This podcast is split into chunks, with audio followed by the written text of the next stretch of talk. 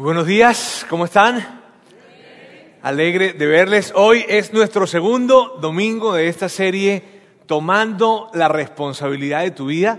La semana pasada iniciamos esta serie y hablábamos que, que nos emocionaba mucho iniciar el año con este tipo de serie decíamos que nos emocionaba mucho porque lo considerábamos muy relevante, esto de poder ver el año, ver todo un año que tenemos por delante, ver 12 meses que vamos a tener por delante y que para muchos el comienzo de año representa una nueva oportunidad. Así se sabe, ¿viste? Así como que toma el sabor de que, mira, vale, este año sí. Este año las, cosas sí. Este año mi dieta sí, este año mi finanza sí, este año mi matrimonio sí, este año sí. Con ese sabor de boca que puede traer normalmente un comienzo de año, decidimos que esta era una excelente serie para empezar, un excelente tema, tomando responsabilidad por tu vida. Que cuando miramos hacia adelante ya no tiene que ver tanto con, con bueno, ¿qué deparará el 2017? ¿Qué, ¿Quién sabe qué traiga este año? ¿Sabes? No, no, no, no. Que más allá de lo que, de lo que signifique este año, que más allá de Trump, más allá de gasolinazo, más allá de lo que sea, ¿verdad? Nosotros podemos decir, ¿sabes? Vamos a enfrentar este año y vamos a vivir este año y vamos a ver todo este año a la luz de este lente. Voy a tomar responsabilidad por mi vida.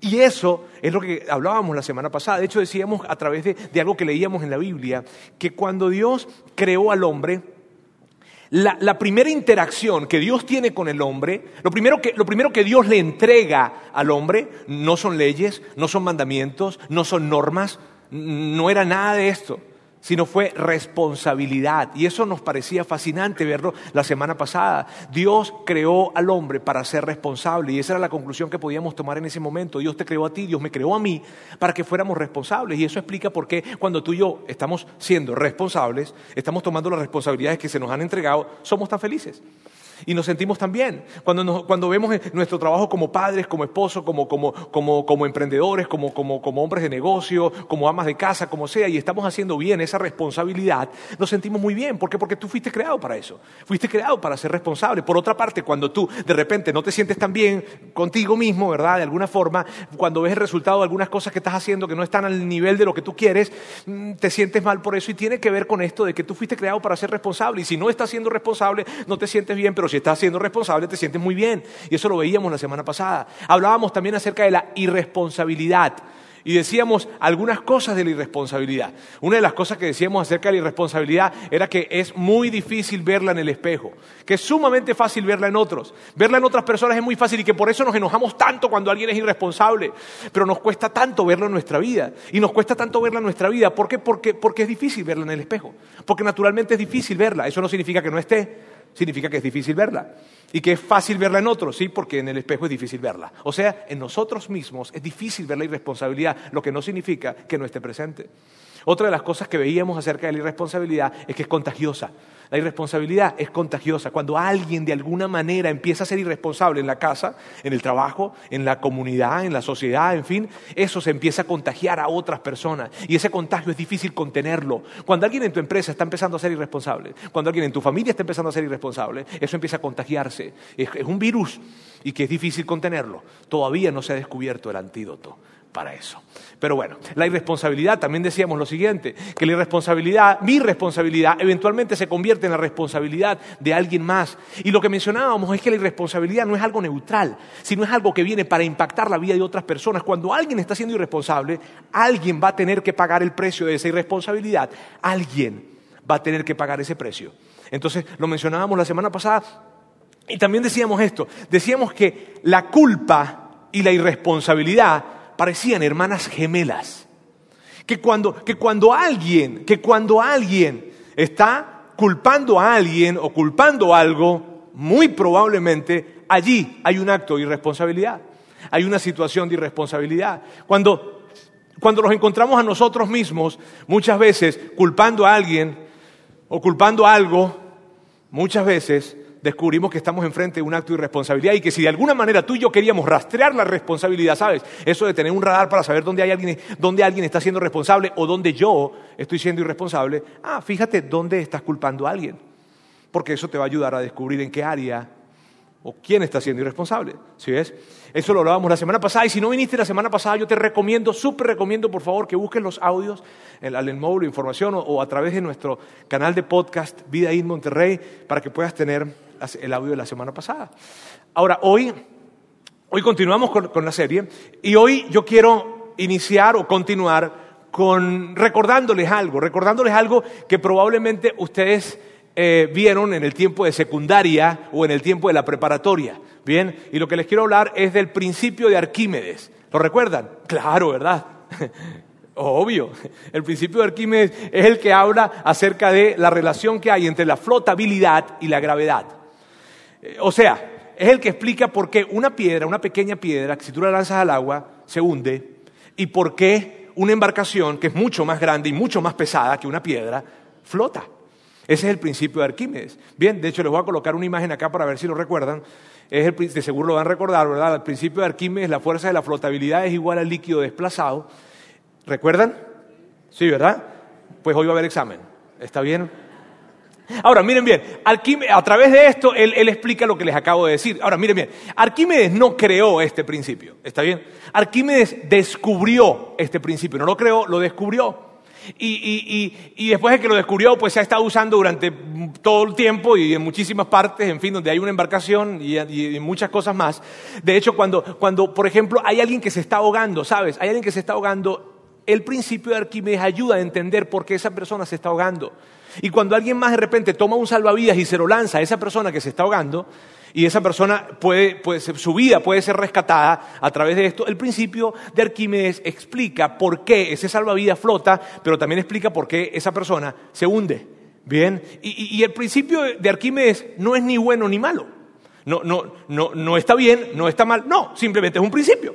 Bien, no se trata de que es un principio bueno, es un principio malo, no, es un principio solamente. Y si tú usas ese principio, entonces vas a poder sacar ventaja o vas a sacar provecho de usar ese principio. Pero si lo ignoras, vas a pagar las consecuencias entonces de ignorar ese principio. ¿Sí, me hago entender? O sea, con esto lo que estoy queriendo explicar es que no se trata de que Dios está arriba en el cielo indiscriminadamente diciendo, tú vas a flotar, tú te vas a hundir. Tú vas a flotar y tú te vas a hundir. A ver, tú estás como un poquito gordito, tú vas a hundirte. Y tú, eh, no, no se trata de eso. Se trata de que es un principio, ¿sabes? Es un principio. Y, funciona, definitivamente funciona.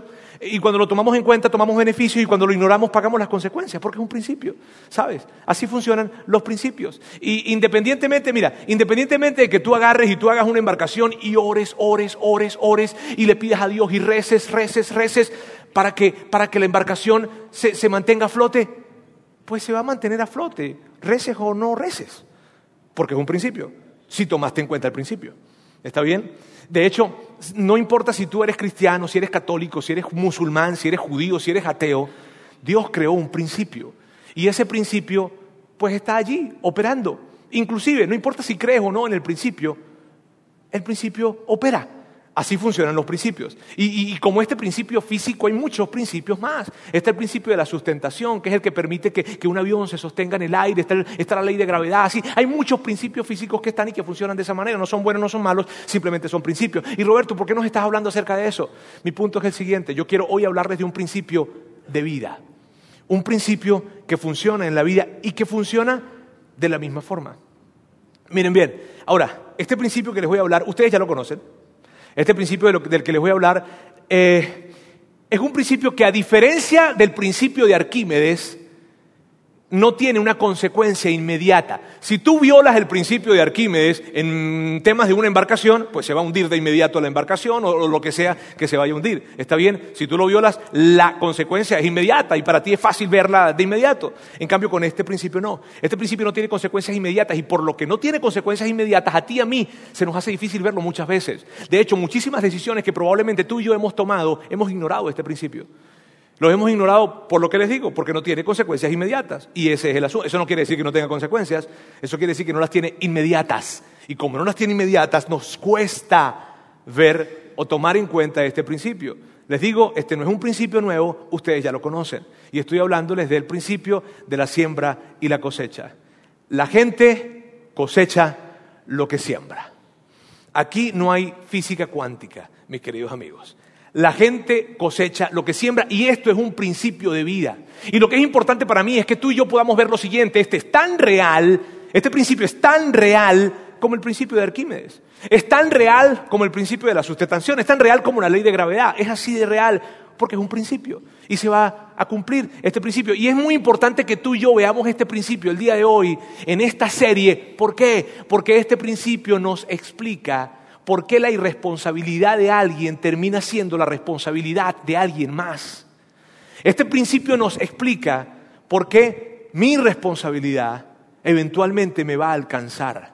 Este principio explica por qué tu irresponsabilidad en algún momento del futuro te va a alcanzar. Y por eso es importante verlo. ¿Sabes?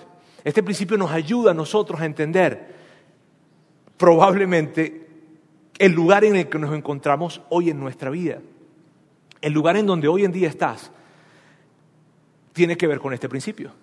El lugar en donde te sientes como familia, en tus finanzas, en tu salud, en tus relaciones, tiene que ver con este principio. Y no significa que Dios está enojado contigo, no.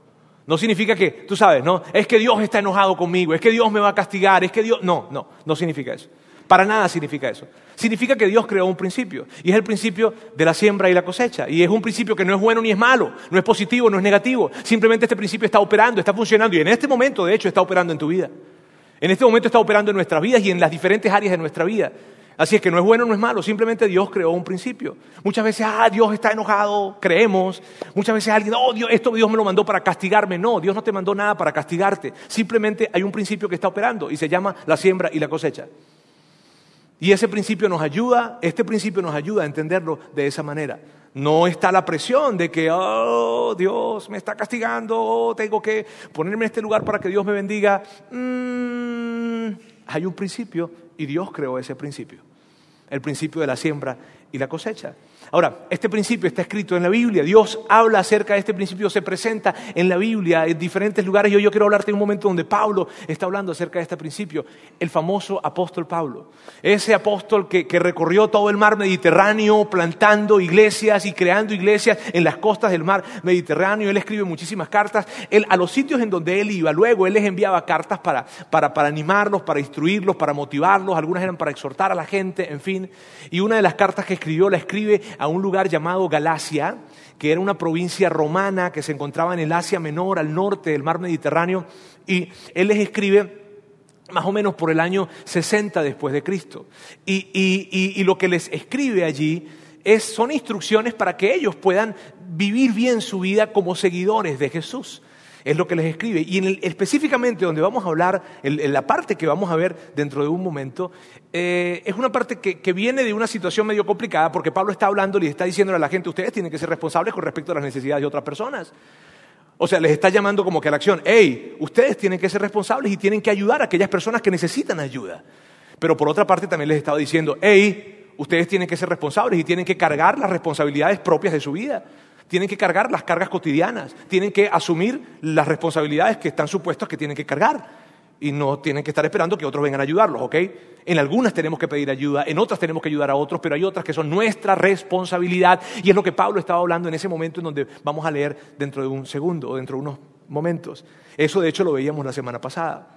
Entonces, lo que yo quiero que veamos hoy, fíjate, es un momento en, en esto en donde el desenlace de lo que vamos a leer es justamente el principio de la siembra y la cosecha. Pero antes, antes de llegar a ese, a ese principio, hay unos textos que están escritos, hay algo que Pablo está diciendo que es tan enriquecedor y que yo lo que voy a hacer es colocar todos los textos completos ¿verdad?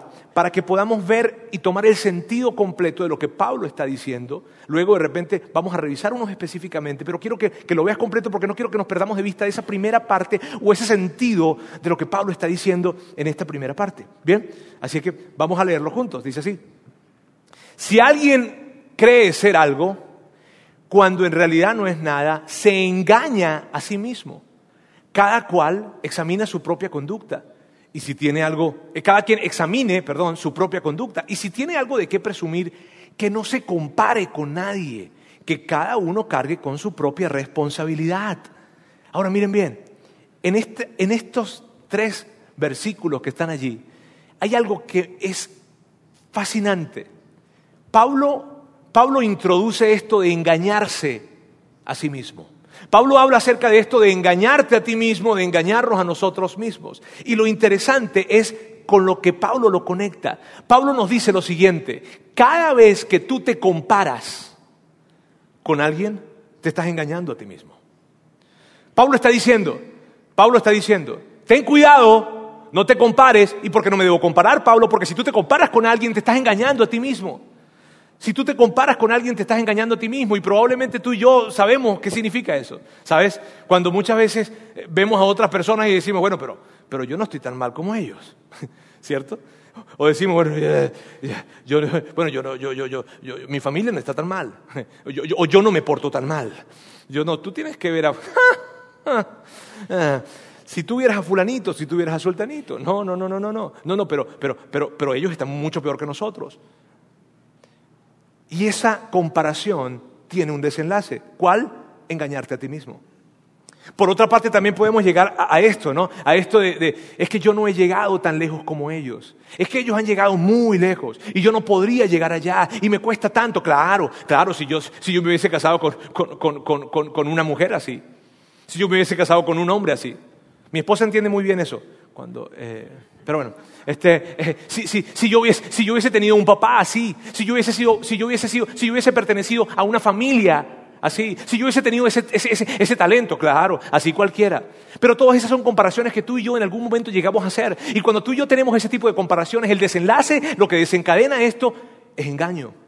Y es tan crítico eso, ¿sabes por qué? Porque engañarse significa vivir en una mentira. Y pregunto, ¿quién quiere vivir en una mentira? Pero cada vez que tú y yo nos comparamos con alguien, cada vez que tú y yo nos comparamos con otra persona, de cualquier, en cualquiera de los lados, ¿sabes? En cualquiera de los lados, comparándonos, sintiéndonos mejor o comparándonos, sintiéndonos peor, cada vez que nos comparamos, el resultado es que nos estamos engañando a nosotros mismos. Porque cada vez que yo me comparo con alguien y siento que yo soy más que otra persona, o que sé más que otra persona, o que tengo más que otra persona, ¿sabes realmente lo que estoy haciendo? Estoy viviendo engañado. Estás viviendo en una mentira. Y por otra parte, cuando tú y yo nos comparamos con otra persona y de alguna manera, o con otras personas y de alguna manera nos sentimos menos que otros, nos sentimos menos de lo que han logrado, de lo que han alcanzado, de lo que ellos saben, de lo que ellos tienen, entonces también estamos viviendo un engaño, estamos viviendo una mentira. Cada vez, lo que Pablo está diciendo, y es tan fascinante poder ver eso, cada vez que tú y yo nos comparamos con alguien, estamos viviendo en un engaño, estamos viviendo en una mentira. La comparación nunca nos dejará bien parados, nunca, nunca. Y yo quisiera que viéramos de estos cuatro textos, extrayéramos uno específicamente y lo pudiésemos ver, es el cuatro que dice así cada cual examine su propia conducta. Y mira, la, recomendación de Pablo en, estos, en, este, en, estos, en este texto es, óyeme, cada quien examine su propia conducta. Y mira, examinar algo no significa ver algo, ¿sabes? Ah, examinar no es algo que sucede de esta forma. ¿Ah? No, Examinar, para examinar algo tienes que detenerte. Para examinar algo necesitas responderte preguntas. Para examinar algo necesitas tomarte tiempo. Para examinar algo necesitas detenerte. Y lo que Pablo está diciendo es cada quien, cada cual examine su propia conducta. Su propia conducta. ¿Sabes qué? Detente por un momento y examina tu conducta. Me detengo por un momento y examino mi conducta. Pablo habla acerca de esto. No seas ligero. No vivas la vida solamente. Examina cómo la vives.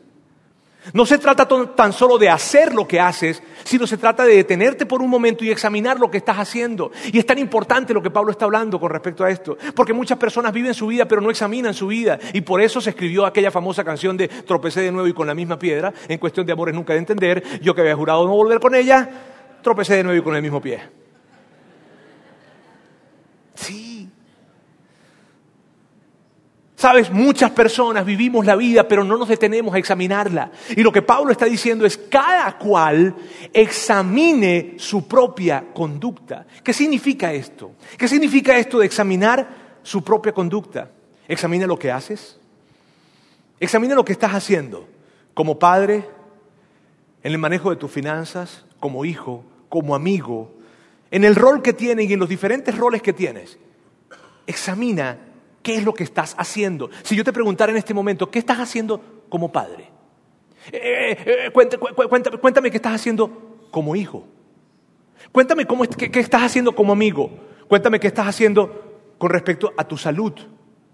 Cuéntame, cuéntame cómo manejas tus emociones. Cuéntame qué haces. ¿Qué haces con respecto a tus emociones? Cuéntame, cuéntame. Porque, porque, una forma de examinar tu conducta es justamente ver lo que estás haciendo, pero otra forma de examinar la conducta también tiene que ver con ver cómo estás respondiendo a lo que otra persona está haciendo. Sabes, muchísimas veces nosotros le damos tanto peso a lo que alguien hace y le damos tan poca importancia a nuestra respuesta, ¿cierto? La gran mayoría de las veces caemos en esto, es que él me hizo, es que ella me hizo, es que ellos me hicieron, pero con respecto a la forma en cómo yo respondí a lo que ellos hicieron, ah, eso no tiene importancia. De hecho, yo respondí de la forma en que respondí por lo que ellos me hicieron, ¿cierto? Y lo que hacemos entonces es que dimensionamos muy grande lo que alguien hizo, le damos muchísimo valor, muchísimo peso, muchísima importancia a lo que alguien más hizo, pero con respecto a nuestra respuesta le restamos importancia. Y lo que está diciendo Pablo es, examina tu conducta, y examinar tu conducta significa lo que haces, pero también cómo respondes ante lo que alguien más ha hecho. No, Roberto, es que tú no sabes lo que ellos hicieron. Es que, Roberto, tú no sabes lo que ella, lo que él me hizo. ¿Y cómo respondiste? Porque cuando Pablo dice, examina tu conducta, Está diciendo, examina la manera en cómo respondes a otros, porque tú eres responsable de eso. Y otra de las cosas que se encierran dentro de, la, dentro de examinar la conducta es esto de examinar lo que permito en mi vida. Lo que permito que otro me diga, lo que permito que otro me haga, lo que permito en mi vida. Es una de las maneras en las, que, en las que yo me detengo a examinar la conducta. Pablo dice, y me encanta la palabra que dice, examinar amigos tiene que ver con, con detenerte y ver cuidadosamente. Examina tu conducta, examínala. Eso que dijiste, eso que hiciste, eso que respondiste, eso que permitiste, ¿qué onda? Examina tu conducta. Y luego Pablo dice, y si tiene algo de qué presumir, que no se compare con nadie. ¿Y qué, significa esto? Esto significa, mire bien, Pablo está diciendo, si alguien tiene algo con lo cual se, se, tiene que sentir satisfecho en la vida, si tú tienes algo con lo cual te sientas satisfecho, encuentres satisfacción, que sea el resultado de ver tu propia vida, mirar hacia atrás y ver cómo has avanzado en esa área de tu vida y entonces te sientes satisfecho. Si alguien de alguna manera tiene la razón o tiene deseo de sentirse presumido o de sentirse satisfecho en la vida, que no sea como el resultado de haberte comparado con alguien más, de haberte comparado con uno con otro, no. Si de alguien tiene, alguien tiene de alguna manera que sentirse satisfecho en la vida, es porque mira hacia, hacia atrás en su propia vida y entonces dice, oye, ¿sabes qué vale? Me siento bien me siento satisfecho. Con respecto a mi matrimonio, hoy yo me siento satisfecho. Yo miro cómo estaba mi matrimonio hace años atrás. Yo miro cómo estaban mis finanzas hace años atrás. Yo miro cómo estaba mi salud hace años atrás. Yo miro la forma en cómo yo le respondía a la gente hace años atrás. Yo miro la forma en cómo yo hablaba hace años atrás. Yo miro la forma en cómo criaba a mis hijos hace años atrás. Yo miro la, forma en cómo cuidaba mi salud hace años atrás. Yo miro la forma en cómo, en cómo yo expresaba mi molestia hace años atrás. Y con respecto a hoy, he avanzado, me siento satisfecho. Eso es lo que Pablo está diciendo. Pablo está diciendo, mira bien, si tienes algo de qué presumir, que no te compares con nadie, sino que sea contigo mismo. Y que eso sea en lo que tú encuentres real satisfacción. El tema es que probablemente tú y yo nos parecemos en algo, que tendemos a mirar hacia los lados cuando se trata de sentirnos satisfechos. ¿Sabes? Y yo voy a correr un poco y cuando siento que yo estoy adelantando a alguien que está corriendo, Pero cuando siento que alguien me rebasa cuando estoy corriendo, ¿sabes? Tu tendencia y la mía gira alrededor de eso. Es tan fácil eso. Es tan fácil cuando, cuando te montas en tu coche y dices, qué bien está este coche. Y de repente llega el vecino con un coche. Hmm, hmm. Ese seguro es del, lavado, del narco, de una cosa. Es eso, eso, eso. Sí, sí, porque tú y yo tenemos una tendencia. Tú y yo tenemos una tendencia y es a compararnos. Oh, wow. Yo, yo, yo veo, veo, veo, ¿sabes cómo te diviertes? Yo me divierto mucho esto cuando estoy en algún centro comercial y me siento y veo cómo las mujeres miran a otras mujeres. ¿Sabes que lo que más miran mujeres no son hombres, sino son mujeres? Es algo más o menos como esto. Y después hay este tipo de gesto. Me encantaría saber qué se están diciendo en ese momento. Y Pablo está diciendo, no te compares, porque cada vez que te comparas, y esto es para, a mí me, esto me causa, oh, cada vez que te comparas, estás viviendo en una mentira. Alguien va a alguna carrera, y hago el ejemplo de la, de la carrera porque es el que tengo más cerca. Este, ¿Cuánto tiempo hiciste? Y si hizo menos que tú, no, no, si tú hiciste menos que él, ah, no te puedo explicar lo que uno siente por dentro. Entonces uno dice este tipo de cosas. Ah, pero estuvo bien, estuvo bien, o sea, te esforzaste bien. Pero si estuvo mejor que tú, no, es que yo tuve un calambre en la rodilla y me dio la cosa. Porque cada vez que te comparas con alguien, cada vez que te comparas con alguien, cada vez que yo me comparo con alguien, termino viviendo en una mentira. Y mi pregunta para ti y mi pregunta para mí es esta. ¿Nos gusta la idea de vivir en una mentira? Luego, eh, Pablo dice algo que es como, pareciera concluyente, todavía no está concluyendo, pero esa parte pareciera que la concluye así y la concluye de esta manera. Dice, que cada uno cargue con su propia responsabilidad. ¿Sabes qué? Mira, no, pierdas tiempo comparándote con ninguna otra persona porque sencillamente vas a terminar engañado. Y por favor, por favor, si de algo tienes que sentirte satisfecho, que sea contigo mismo. Por favor, que todos carguen con su propia responsabilidad. Que cada quien cargue con su propia responsabilidad. Y mi pregunta para ti sería, ¿cuál es tu responsabilidad? ¿Cuál es tu responsabilidad? Estás cargando con tu responsabilidad. Y mira que tenemos muchas responsabilidades. Como esposos, como padres, como hermanos, como hijos, si nuestros padres aún están vivos, como, como, como amigos, como, como personas de fe. Tenemos responsabilidad cuando vemos que otras personas están necesitando de algo. Eso, no podemos voltear nuestra mirada, tenemos responsabilidad. Y lo que Pablo está diciendo es, hey, carga con tu responsabilidad. ¿Y cuál es mi responsabilidad? Tú tienes una gran responsabilidad por tu vida entera, por tu salud, por tus finanzas, por tu salud emocional. Carga con tu responsabilidad. Carga con tu responsabilidad. Es lo que Pablo está diciendo. Y luego dice, y voy, a saltarme un versículo, y luego llega a esto que es donde llega el desenlace final del principio que estamos hablando. Y esto es lo que dice. Dice, no se engañen, de Dios nadie se burla, cada uno cosecha lo que siembra. Y es interesante ver que en tan solo tres versículos Pablo nombra dos veces la palabra engaño. Es interesante ver cómo en tan, pocos textos, tan pocos versículos, Pablo dos veces nos advierte, cuidado con engañarse a sí mismo. ¿Por qué? Porque Pablo sabía que tu tendencia y la mía es a compararnos. Pablo lo sabía y por eso insiste en esto, no se engañen, porque de Dios nadie se burla. ¿Sabes qué? Al final del día todo el mundo va a cosechar lo que sembró. No se engañen. Y es lo que Pablo está diciendo y me parece tan, tan, tan interesante esto. Porque Pablo insiste en esto debido a tu tendencia y la mía de, de, compararnos y al final del camino, recuerda esto, por favor, al final del camino, cada vez que me comparo con alguien termino engañándome. Y Pablo está diciendo, no te engañes, por favor. ¿Por qué? Porque al final del día cada quien va a cosechar lo que sembró. ¿Y sabes qué? No te vas a poder burlar de ese principio. Eh, o sea, es tan loco como creer que te puedes burlar de Dios. Al final del camino, tú vas a cosechar lo que sembraste, sea lo que sea que hayas sembrado, porque nadie se puede burlar de Dios. Y es lo que Pablo está diciendo, y es lo que Pablo está presentando. Y es tan interesante ver esto, porque, ¿por qué? Porque fíjense bien, en este momento donde tú te encuentras ahora, el momento en donde te encuentras ahora, yo quiero que pienses un poco en eso. ¿Cómo te, encuentras con respecto a la relación con tus hijos? ¿Cómo te, ¿Cómo te, encuentras con respecto a la relación con tu esposo con tu esposa? ¿Cómo te encuentras con, respecto a tu, situación financiera? ¿Cómo te encuentras con respecto a tu salud? ¿Cómo, te encuentras con respecto a, tu desarrollo profesional? ¿Cómo te encuentras?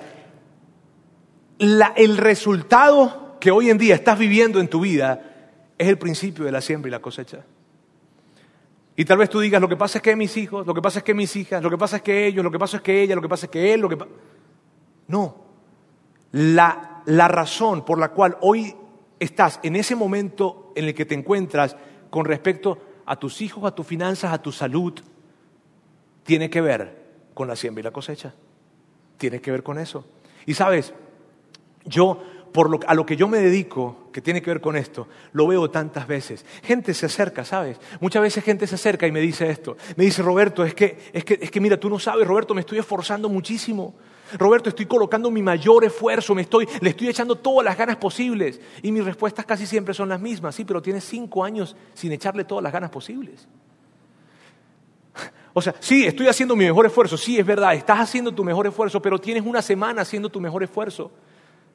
Y duraste cinco años, seis años, diez años sin hacer tu mejor esfuerzo. Pero Roberto, entonces es que Dios no me perdona o es que Dios no me ama. No, no, no, no, no se trata de nada de eso. Claro que Dios te ama, claro que Dios te perdona. Te super ama y te super perdona. Y no se trata de perdón ni de amor, se trata de un principio. ¿Cuál principio? La siembra y la cosecha. No es bueno, no es malo. Simplemente estamos viviendo lo que sembramos. Entonces, por favor, no quiero que conectes la situación que tú estás pasando hoy en día con que Dios te ame o con que Dios te perdone. Porque te, lo digo yo, pues, Dios te ama y Dios ya te perdonó. Y la situación que hoy en día puedes estar viviendo en la que no te sientes tan cómodo, tiene que ver con el principio de la siembra y la cosecha. y muchas veces es muy obvio, ¿sabes? Muchas veces es muy obvio. Empezaste a usar las tarjetas de crédito aquí y allá, la pasaste aquí, la pasaste allá, tomaste, te empezaste a vivir un tipo de vida que no puedes vivir y empezaste a querer vivir ese tipo de vida y empezaste a meterte en deudas y empezaste a adquirir un crédito aquí, otro crédito allá y cometiste el graso error de pedirle prestado a tu suegra ¡Ah! y empezaste a, empezaste a pedir allá, a pedir acá, sacaste un carro financiado, hipotecaste tu casa, una cosa a la otra y de repente te encuentras en un desastre financiero y tú dices, pero ¿cómo llegué hasta acá? Y yo te digo, yo sé. Es obvio. Ahora hay otras áreas en las que no es tan obvio. Hay otras áreas en nuestras vidas que no es tan obvio, ni es fácil verlo. Pero independientemente de cuál sea el área, si tú hoy en día, mira bien, si tú hoy en día te sientes en ese momento en la vida en la que, en la que dices, ¿sabes qué? Yo no me siento bien en esta área de mi vida. Roberto, bien con mi salud, bien con mis finanzas, pero con respecto a la relación con mis hijos. Bien con esto, bien con lo otro, pero con respecto a esto otro. Si hay algo, algún área en la que tú dices, no me siento bien. Esta área no me siento bien. Yo quiero, pedirte que hagas dos cosas, ¿está bien? Y esa es, eso es lo que yo quiero pedirte hoy. Siempre pedimos algunas cosas acá. Siempre son tareas que queremos que ustedes puedan hacer. Ahora, para poder, para explicarles la primera de estas dos, necesito que veamos esta, esta imagen que está acá. Mira esta imagen. Si ese círculo que está allí, si todo ese círculo que está allí representa el caos en tu vida, Imagina eso. Imagina que todo este círculo que está acá representa el caos en tu matrimonio, el caos en tus finanzas, el caos en tu salud, el caos en tu relación con algunas personas, el caos en tu negocio, el caos en la escuela, porque probablemente las calificaciones van muy, muy, muy mal, el caos de alguna manera. Si ese círculo representa todo el caos, y, tienes que verlo, ahora yo, yo quiero que tú hagas lo siguiente, que mires hacia el pasado y que te hagas esta pregunta y que por favor seas lo más honesto y lo más honesta posible. Que todo eso que significa caos, tú le pones el nombre a ese caos. ¿ok? Roberto, ese caos tiene el nombre de mi hija. Ese caos tiene el nombre de mi esposo. Ese caos tiene el nombre de mi salud. Tú le pones nombre que quieras a ese caos. Lo que quiero que hagas es que te detengas por un momento y con honestidad te hagas esta pregunta. ¿Cuál es mi parte del pastel? ¿Cuál es mi responsabilidad? en todo este caos que estoy viviendo, en la forma en cómo en estoy experimentando el caos en mi relación con ella, con él, con ellos, en mi negocio, en, en mis finanzas, en mi salud, en todo este caos que tengo, que puede ser fácil para ti identificarlo, yo quiero que tú te hagas esta pregunta, ¿cuál es tu responsabilidad? No, no, no, Roberto, es que mira, ese pedacito es muy grande, la verdad sería algo como así. Yo quiero que te detengas y te preguntes, ¿cuál es tu responsabilidad? Y si tú me dices que no hay ninguna, tienes problemas de vista. ¿Sabes? ¿Cuál es tu responsabilidad? ¿Cuál es mi responsabilidad en esa área en la que no me siento tan bien? Y probablemente, fíjense bien, probablemente eso signifique, o, eso se vea más o menos así. Cuando tú ves el, caos o ese cuadro completo, tú dices, mira, la relación con mis hijos es eso. No me, gusta cómo está la relación con mis hijos. No me gusta cómo, estoy teniendo la relación con mis hijos adolescentes. no me gusta cómo está entonces tú te haces la pregunta, Así se ve eso. Tú te haces la pregunta, ¿y cuál es mi responsabilidad? Y si eres sincero, probablemente, probablemente te das cuenta y dices, ah, es que tengo que reconocer que, que yo me desconecté emocionalmente de ellos. Tengo que reconocer que, que, yo físicamente estaba. De hecho, yo llegaba todos los días a las seis de la tarde, a las siete de la noche. Pero cuando llegaba no hacía más que pensar en mi trabajo, no hacía más que estar conectado, que hacer llamadas. Y la verdad, yo me desconecté emocionalmente de ellos. Yo, yo, yo nunca tuve conversaciones profundas con mis hijos. ¿Sabes? Esa es mi responsabilidad. ¿Sí ves? Así se ve. o probablemente se ve de esta forma. Tú dices, mira, el caos en mi vida se, se, se refiere a, a, a, mi matrimonio. Y dices, yo no me siento bien cómo está la relación con mi, con mi esposo hoy. Hoy en día yo no me siento bien cómo está la relación con mi esposo. No me siento que esté todo bien. Yo no me siento cómoda, no me siento confortable, no me siento bien. No me siento satisfecha con cómo está la relación con mi esposo. Y bueno, si yo me pongo a preguntar cuál es mi responsabilidad, probablemente tenga que ver que, que cuando llegaron los niños, sabes, yo me dediqué a ellos.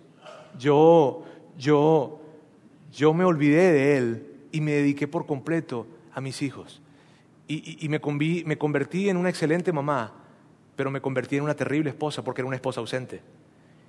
Y descuidé a mi esposo cuando llegaron los niños. Y, y sabes, yo, yo no sé si yo merezco todo lo que estoy pasando, pero mi responsabilidad fue esa.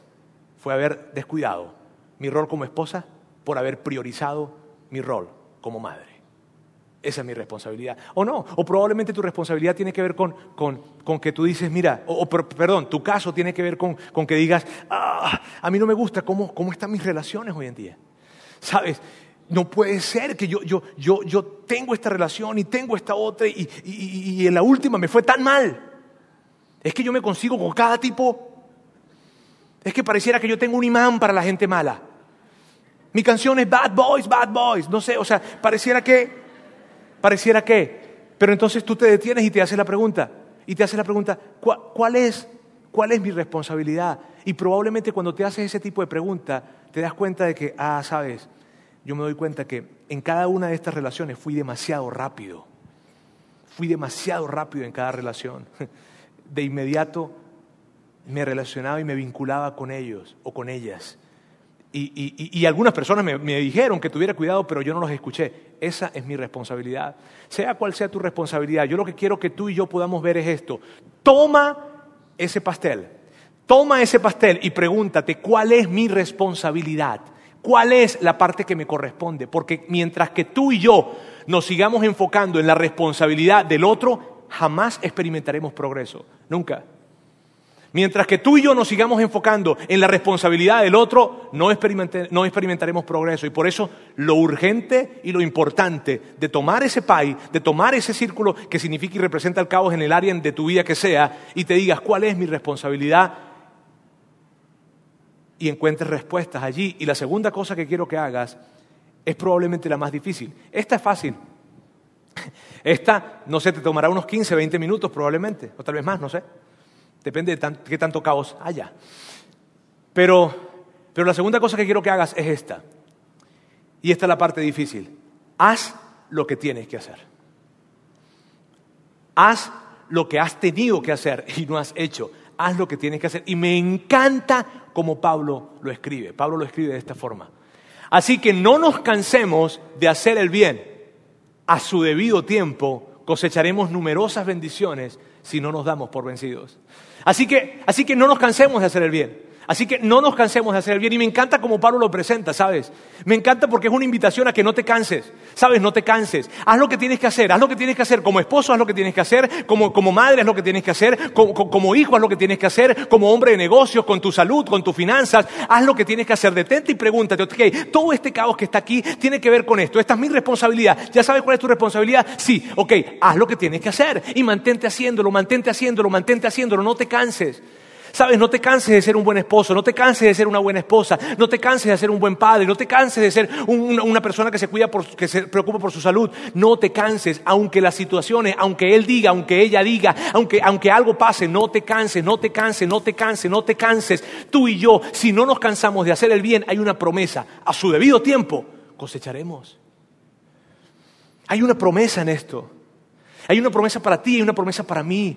Mira, no importa cuál es la situación, más allá de la situación que estás viviendo en tu, en tu familia, en tu salud, en tu negocio, en tu desarrollo profesional, si tú tomas responsabilidad, haces lo que tienes que hacer, pero no un día, no dos días, no tres días, sino que te mantienes, te mantienes, te mantienes, Roberto, y es tan difícil, yo lo sé que es difícil, pero si te mantienes haciéndolo, Dios a través de Pablo te dio una promesa, y es que llegará el día en que vas a ver la cosecha, la vas a ver, la vas a ver. Y hay algo sumamente interesante con respecto a este principio de la siembra y la cosecha. Y es esto. La cosecha funciona de esta forma. Más tarde, más grande. Más tarde, más grande. ¿Qué significa eso? Más tarde, o sea, no es inmediato. Más grande, siempre cosecharás, siempre cosecharás más de lo que sembraste, siempre. Ese es el principio. Y por eso muchas personas, y por eso muchas personas dicen esto. Por eso muchas personas dicen, pero es que yo creo no merecer lo que estoy viviendo probablemente. Pero es que el, principio de la siembra y la cosecha funciona así. Más tarde, más grande. Más tarde, más grande.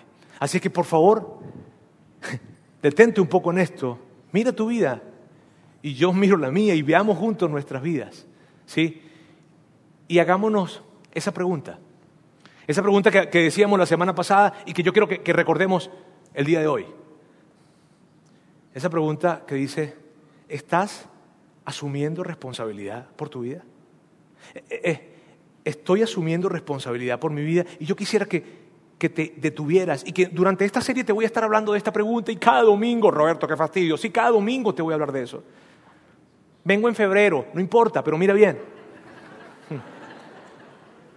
¿Sabes? Cada domingo vamos a estar haciendo esta pregunta. ¿Estás asumiendo responsabilidad por tu vida? Y yo sé que algunas personas dicen, bueno, en esta área estoy bien, en esta área estoy bien. No, no, no, en esas no. ¿Estás asumiendo responsabilidad como esposo, como padre, como esposa, con tu salud, con tus finanzas, con tu fe? ¿Estás asumiendo responsabilidad? Y luego me encanta esta parte. ¿En serio? ¿En serio? Y si tú consigues con que, con que dice Roberto, hay muchas áreas con las que me siento muy bien, pero, pero esta otra no. Entonces, entonces mi pregunta para ti, ¿qué necesitas hacer hoy? Pero hoy. Y mantente haciéndolo porque a su debido tiempo verás los resultados. Permítame orar en este día. Dios, gracias. Gracias por, porque tú nos invitas a que podamos ver nuestra vida a la luz de este lente, de tomar responsabilidad por mi vida. Gracias Dios porque tú, porque tú nos, nos enseñas que, lo que tú quieres es, es, que podamos experimentar ese principio de la siembra y la cosecha y ver cómo en nuestra vida florecen numerosas bendiciones. Pero para eso no se trata de que la gente, o de que yo tenga que orar, o de que yo tenga que rezar, o de que yo no. Se trata de que hay un principio que tú estableciste, y ese principio es el de la siembra y la cosecha. Así es que yo te pido, Dios, que le des la fuerza necesaria a cada persona en este lugar y que nos des la fuerza necesaria para ver ese pastel y ver cuál es la parte del pastel, que empecemos a hacer lo que tenemos que hacer y que nos mantengamos haciendo lo que tenemos que hacer. Te amamos, Dios, y yo pido de tu cuidado, de tu bendición, de tu cercanía para cada persona en este lugar, para cada familia. En el nombre de Jesús. Amén.